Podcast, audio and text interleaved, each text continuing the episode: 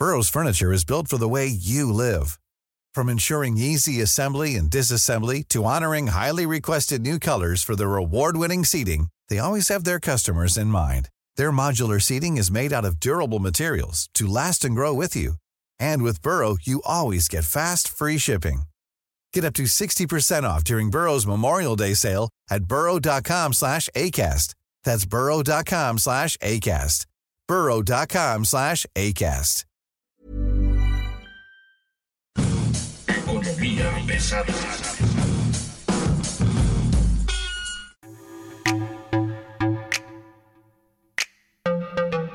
Señores, señores, bienvenidos. Esta es Economía Pesada. Mi nombre es Luis Carriles, arroba Luis Carrujos. Y hoy nos acompaña Gilberto Padilla, Gil Padilla. Usted lo va a encontrar en sus redes sociales como arroba Gil Padilla. Él es un experto, reportero, periodista con, no sé, 20 años en la industria automotriz. Y bueno, hoy tenemos un chismesazo que nos queremos que nos platique. El caso Tesla, ¿te va, se queda, viene, no viene? ¿Qué pasó? Cuéntanos todo.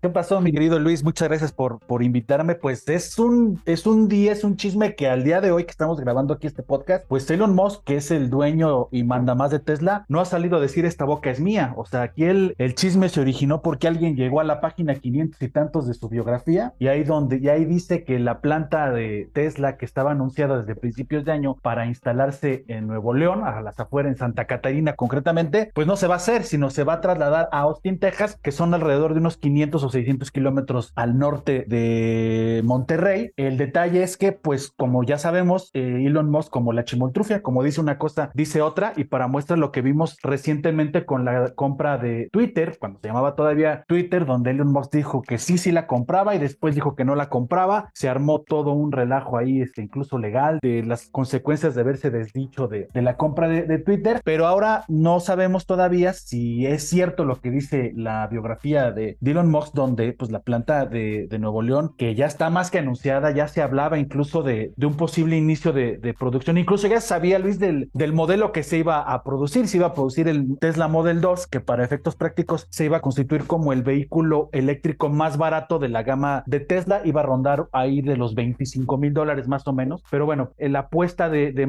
con esta planta en, en Nuevo León era de abastecer obviamente al mercado estadounidense que cada vez está más sediento de autos eléctricos y evidentemente aprovechar los tratados comerciales que tiene México con países de Asia y de Europa para convertirse también en una fuerza este, exportadora. Los números que más o menos se manejaban era que fueran 750 mil unidades las que iba a producir Tesla, que le iba a ayudar evidentemente a la industria automotriz mexicana a mejorar todavía unos números que van sí en, en franca mejora después de, de, la pandemia, pero que los podía acelerar. Entonces, hoy por hoy yo creo que eh, hay que esperar a ver qué desayuno, qué come o qué cena Elon Musk para que salga a decir si lo que dijo en su biografía es cierto o no, si es que se, se queda el anuncio como ya estaba anunciado, para la redundancia, como lo hizo el presidente López Obrador en febrero, cuando él mismo dijo que Tesla se iba a instalar en Nuevo León el tema del recurso humano. Uh -huh. Él habla de que el recurso humano, el talento, los ingenieros, sus genios en Tesla no se iban a querer mover de Austin a Monterrey. ¿Puedes sí. platicarnos un poco de eso? ¿Puedes comentarnos algo de eso? No, no me parece tan descabellado lo que diga, pero creo que en la, digamos, como en la planeación, a ver, una planta, una planta automotriz no se planea de un día para otro. Tienes detrás de, un anuncio de hoy vamos a, anunciamos que vamos a instalarlos en esta parte del, del, país para construir una planta de autos, no es algo que se maneje tan a la ligera. Creo que Elon Musk sabía desde un principio que se necesitaba muchísima, muchísima, muchísima este, mano de obra calificada para poder iniciar este, operaciones aquí en México. Sí es cierto, hay algunos ingenieros con algunas especificaciones o con algunos, algunos talentos muy, muy especiales que sí requerirían a lo mejor no estudiar una carrera de tres o cuatro años, sino traer ya un bagaje de mucho tiempo atrás de especialización. Probablemente los ingenieros más capacitados o más calificados sí son gente que ya tiene años trabajando en Tesla. Hay que recordar que recientemente el gobernador de Nuevo León, Samuel García, anunció que había, había platicado con directivos de, de la marca y ellos le habían dicho que necesitaban personal capacitado para iniciar las operaciones aquí en México. No suena descabellado, no me parece como el pretexto número uno, no me lo parece, pero pues yo creo que eso sí puede jugar en contra de, de tener la planta aquí en México. ¿Y la seguridad? Eso también, y yo creo que más allá de la seguridad, el tema de, la falta de agua, o sea, si bien es cierto, muchos procesos productivos de la industria automotriz cada vez dependen menos del agua, creo que están empatados en importancia, más allá de, la seguridad. Por desgracia, Nuevo León hace unos días fue otra vez epicentro de, episodios violentos, pero creo que va más por allá del tema de la falta de recursos, sobre todo del agua. Insisto, en los procesos productivos de la industria automotriz ya cada vez se depende menos o se ha elevado la eficiencia del uso de, de, del agua para la producción de autos. Creo que esto también podría constituir un factor porque hay que recordar que esta crisis de escasez del agua en Nuevo León ni es nueva ni se ha trabajado al ritmo que requiere en la zona metropolitana de, de Monterrey. Como sabemos, está rodeada de varios municipios que tienen diferentes plantas, este, no nada más productoras de, de autos, porque hay que recordar que Kia ya tiene ahí desde 2016 produciendo vehículos y también hay producción de, de autobuses en el caso de Mercedes-Benz y también hay producción de camiones y tractocamiones como es el caso de, de Navistar e International. Entonces creo que ahí han sabido palear este, estos retos, pero creo que hoy por hoy el hecho de que Tesla que va a llegar con una gigafactoría que tiene procesos que ya conocemos en Europa o en Asia, donde estas gigafactorías son plantas, son instalaciones que están completamente ligadas a la sustentabilidad, pues puede ser que sí le juegue en contra. A mí me interesa una cosa que es muy importante, me parece. ¿Cómo le está cayendo este anuncio a la industria en general? Era como el gran salto al futuro y yo creo que las empresas, habrá unas que digan, ah, qué bueno, para otras que digan, ah, caray, Sí, y sobre todo, este, yo creo que partiendo un poco de la, de la, industria, el tema de confirmarse, Luis, como una potencia exportadora. No es ningún secreto que México es una de las, de las principales naciones exportadoras de vehículos, productoras también, evidentemente, mucho de lo que se produce aquí va a mercados externos, pero también creo que el hecho de, las, de que no se llegara a hacer esta planta, sí, por supuesto, le, le pegaría a México, no nada más en el sentido exportador y productor, sino también en el sentido de confirmar confirmarse como un epicentro de producción de vehículos eléctricos. Aquí en México recientemente eh, Ford comenzó con la producción en su planta de Cuautitlán del Mustang Mach-E, que es eh, su primer vehículo 100% eléctrico y por ahí también ya se están hablando algunas este, de algunas otras marcas que podrían trasladar producción de vehículos eléctricos a México con el fin de abastecer, insisto, un mercado tan sediento de este tipo de vehículos como el de Estados Unidos. Pero también vemos hacia atrás, o sea, todas las empresas Tier 1, Tier 2, empresas productoras de autopartes y de componentes que se estaban ya relamiendo los bigotes pensando en que una fábrica tan demandante de partes y componentes como es Tesla no venga aquí a México. Creo que el anuncio de, en caso de que se dé, de que se confirme de que no viene, no viene Tesla a México, sí sería exponencial porque le pegas a la industria en cuestión de proyecciones y en cuestión de economía y también yo creo que le, le pegas en cuestión de imagen, ¿no? Porque al final, eh, hacia afuera, la primera pregunta es ¿por qué ya no? ¿Qué vio Elon Musk que lo hizo trasladar su, planta que había, anunciado, había sido anunciada como un platillo a 500, 600 kilómetros hacia adentro de Estados Unidos?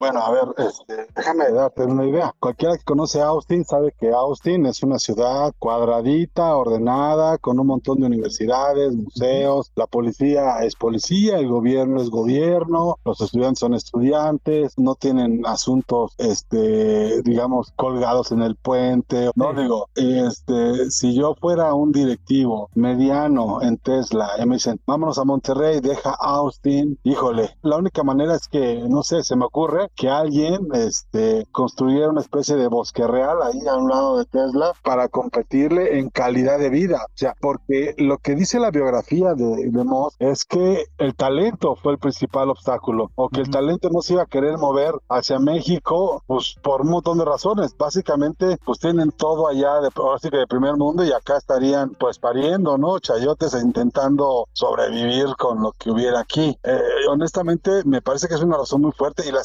segunda es esta inversión que se anuncia originalmente a 10 mil millones, luego no que iban a ser 5 mil, y luego no que de entrada iban a ser mil millones, pues ya no supimos en cuánto quedó, ¿no? ¿Sí? ¿Cuál fue el último dato que se dio de esto?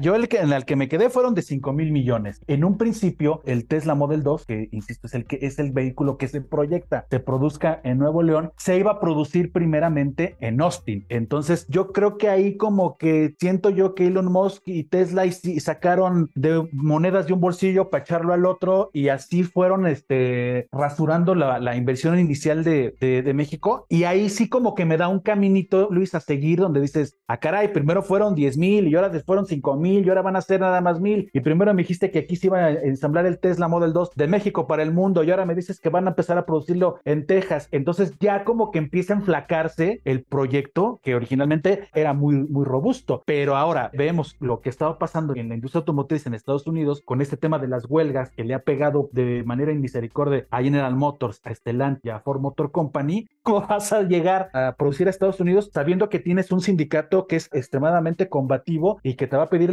las perlas de la Virgen por ensamblar tus coches? O sea, estamos hablando de que si el tema es la mano de obra, pues vas a ir a un país en el que están, está completamente este, en llamas el tema laboral de industria automotriz. Pero bueno, no sabemos todavía en qué va a terminar este drama que ya tiene tintes de, drama de, Tesla, pero pues los terrenos ya están dados, ¿eh? El cambio de, uso de suelo ahí en a las afueras de Monterrey ya está dado. O sea, no han dicho, no han echado para atrás ni han, ni han parado nada.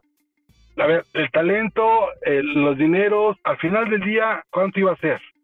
Estaban hablando de inicialmente 5 mil, 5 mil millones. Esa fue la, cifra más rimbombante, ¿no? Que se anunció para una planta que iba a empezar a producir autos entre 2026 y 2027, ¿no? Eso era el plan inicial, era como el plan maestro de la planta de Tesla en México. 5 mil millones de dólares, iba a estar en Santa Catarina, Nuevo León, se iba a producir el Tesla Model 2 y iba a empezar a producir autos entre 2026 y 2027, dependiendo la velocidad en la que se instalara la planta, se consiguiera el personal capacitado y se empezaran a este, aceitar los fierros para empezar a darle para adelante. Ahora, hay una cosa que hemos, después de que salió el, chisme en el libro, después de que sale el libro y se empieza a leer y se empieza a difundir la historia, es Musk hablando con su editor, con su biógrafo, diciéndole las razones por las que él cree que fue una mala idea, diciendo que se va a ir a Shanghái. Pero hay una cosa que me parece sí es relevante. ¿Cuántos meses lleva este anuncio? Febrero, fue en febrero, a finales de febrero, lo, lo dio a conocer López Obrador en una de sus mañaneras. Exacto, o sea, digamos lleva seis meses, ¿no? Ponle barato seis meses, siete meses. No han solicitado ni un permiso, ni un permiso ambiental, ni un permiso de nada. Ya está, mi Luis, ¿eh? Ya hubo permisos de cambio de, uso de suelo. ¿Pero quién los pidió? Lo pide Tesla, se lo pidió al gobierno de Nuevo León. Mira, te voy a leer textual. El documento fue ingresado el pasado 31 de julio como trámite unificado de cambio de uso de suelo forestal modalidad A0. o sea, si, hay una, si hay una petición para cambio de uso de suelo sí hay una petición de cambio de uso de suelo. Eso fue a mediados de, julio, finales de julio. ¿Y ambientales? Ambiental, pues es que este es el cambio de uso de suelo forestal, creo que va por ahí, creo que va por ahí. A ver, esta es nota, porque el hecho de que sí se haya puesto en marcha el proyecto en términos de, tocar las puertas, pues sí se tocó la puerta, ¿no? Y hasta se abrió, podemos decirlo, pero de ahí a que del plato a la boca se cayó, pero durísimo. Sí, sí, sí, insisto, el, permiso a mitad sí se ingresó, al parecer, y lo dijeron este, en el gobierno, sí se autorizó. Insisto, habría que ver cuando dé sus razones de por qué sí se queda o por qué se va, si no sale este, este tema. Ahora, conociendo la industria, conociendo al multimillonario, que como bien dices tú es bien chimoltrufio, que como bien dice una cosa, dice otra, o se le ocurre una más, simplemente pues decir, ah, bueno, pues sí lo anunciaron, pero pues no, no, muchas gracias. Eso, o no dejarlo como una planta productora de, autos, simplemente dejarla a lo mejor como una instalación, una fábrica sí, pero a lo mejor de partes componentes, a lo mejor de baterías para los vehículos eléctricos, tomando en cuenta que México tiene sus buenas reservas de litio. Es a lo mejor, a ver, sí voy a ocupar el espacio, pero no producir el, el Model 2. Voy a hacer baterías, o a lo mejor voy a hacer transistores, o a lo mejor voy a hacer componentes, o a lo mejor voy a hacer. O sea, puede ser que Tesla a lo mejor sí llegue a México, pero no para producir autos, que ahí ya cambiaría el perfil de Tesla frente a la industria automotriz mexicana. Ya no sería un productor de vehículos, ya no sería un exportador de vehículos, sino sería de, de y, de, y de componentes. A lo mejor, mi querido Luis, por ahí va el objetivo de, de y Tesla, ¿no? ¿Y si simplemente no hace nada? Pues nada, o sea, pues simplemente, digo, no será la primera vez que, que en la industria automotriz anuncien este, la producción de una planta ya y se quede, ¿no? Y se vaya al archivo muerto. Este, ya hemos tenido algunos casos no cercanos ni tampoco tan serios. Cuéntanos un par de esas historias, deben ser buenas. Por ahí de 2007, eh, 2008 llegó una empresa fabricante de autos chinos, FAW, no sé si te acuerdas, de hecho todavía se llegan a ver algunos, desde, algunos autos ya muy, muy vetustos en las calles. Ah, el FAO, el famoso FAO. El famoso FAO, exactamente, o sea, se anunció, se puso la primera piedra en Sinapecuaro, Michoacán, me acuerdo perfecto, y de la primera piedra no pasamos a la segunda, ahí se quedó.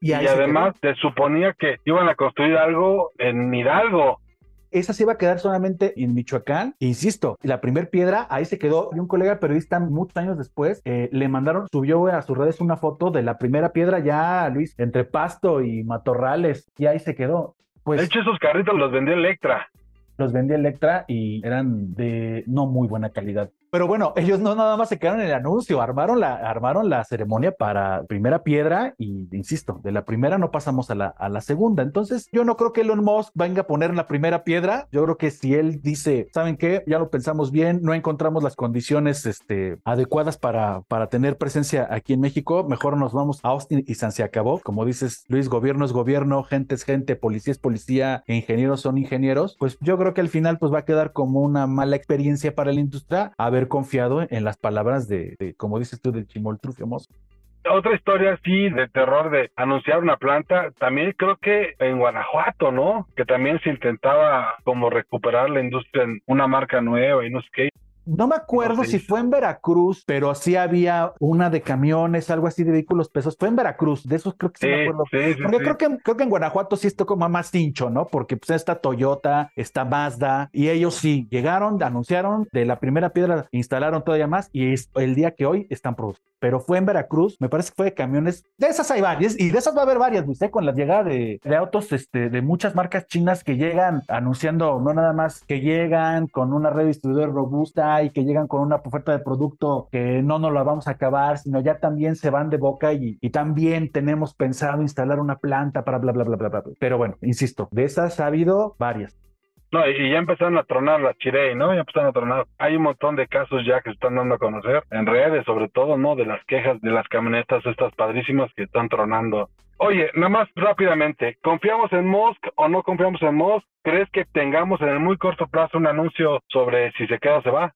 Sí, y debe ser pronto, ¿eh? Y debe ser pronto porque esto va a empezar a ser como la espuma lo que se leyó en el libro. Yo creo que Steve Moss tiene que salir al paso de, las declaraciones de una vez por todas, o sea, no puede salir a cantinflear, tiene que salir a decir, sí, sí nos quedamos en Nuevo León, no, no nos quedamos en Nuevo León, nos vamos a Austin y la inversión aquí en México se cancela. Lo tiene que hacer y tiene que hacerlo muy pronto porque también tienes que darle certidumbre a la industria y él como, como dueño de la empresa, sus inversionistas.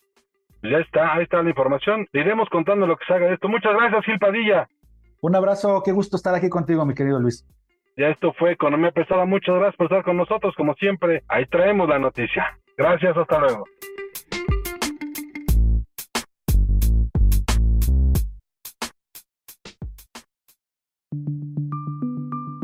Esta es una producción de la Organización Editorial Mexicana.